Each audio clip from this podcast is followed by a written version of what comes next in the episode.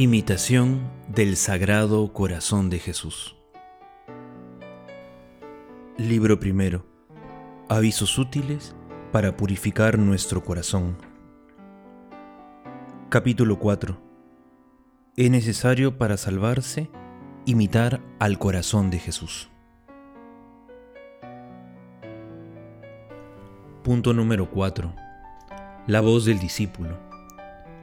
Oh salvación eterna del alma, negocio de tanto interés y tan necesario para mí. Pues ¿para qué me tiene Dios en el mundo, sino para salvar mi alma? ¿Y para qué fui redimido, instruido por tantos medios, enriquecido de tantos beneficios divinos, sino para que con más facilidad y con menos violencia salve mi alma? Pero no he principiado todavía a pensar seriamente en el fin para que Dios me tiene en el mundo. Una vez redimido, me esclavicé otra vez y con mayor viveza y perecí por el abuso de los medios y beneficios mismos que facilísimamente hubiera podido hacerme feliz y salvarme. Oh Dios y Señor, justísimamente pudieras permitir que yo pereciera eternamente y sufriera tormentos infinitos, merecidos por el abuso que de tus dones hizo mi malicia.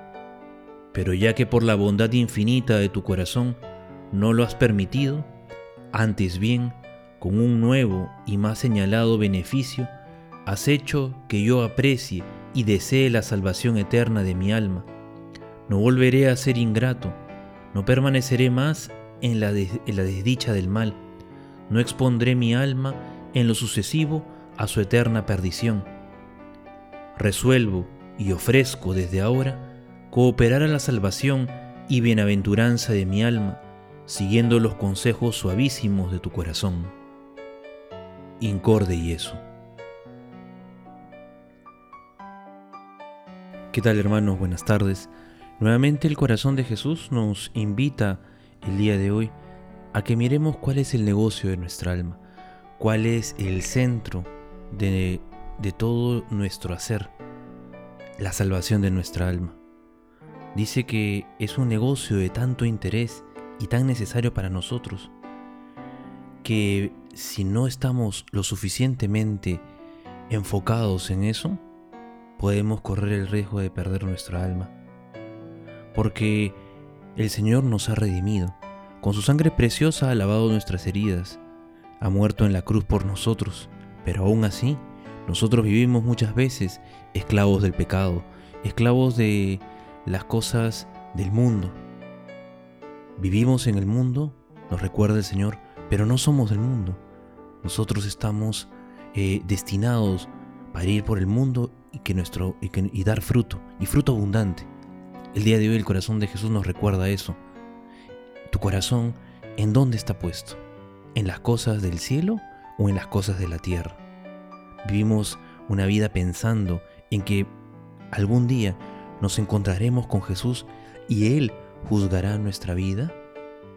Cuenta la historia, el día de hoy también que celebramos a San Jerónimo, cuenta la historia que este eh, gran santo eh, tuvo un sueño eh, y en este sueño Dios o, Jesús lo, lo, lo, juzgaba y le, y le preguntó al Señor, ¿a qué religión perteneces? Y él respondió, soy cristiano católico.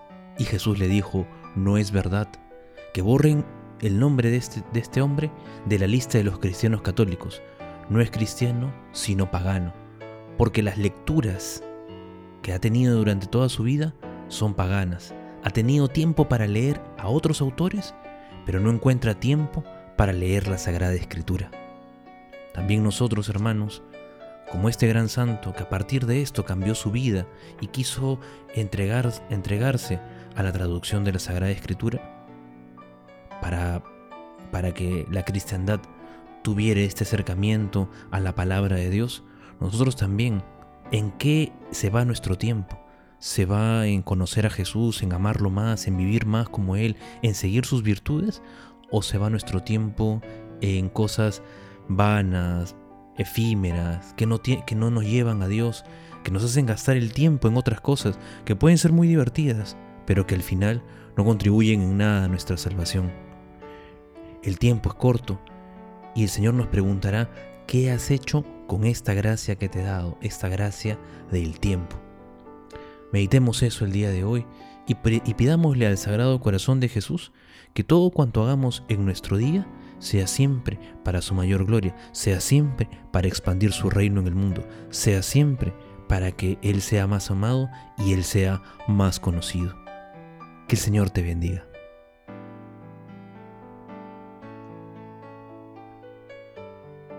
Oración de la confianza. Postrado a vuestros pies humildemente, vengo a pedirte, dulce Jesús mío, poderte repetir continuamente, Sagrado Corazón, en ti confío. Si la confianza es prueba de ternura, esta prueba de amor darte yo ansío, aun cuando esté sumido en la amargura, Sagrado Corazón, en ti confío.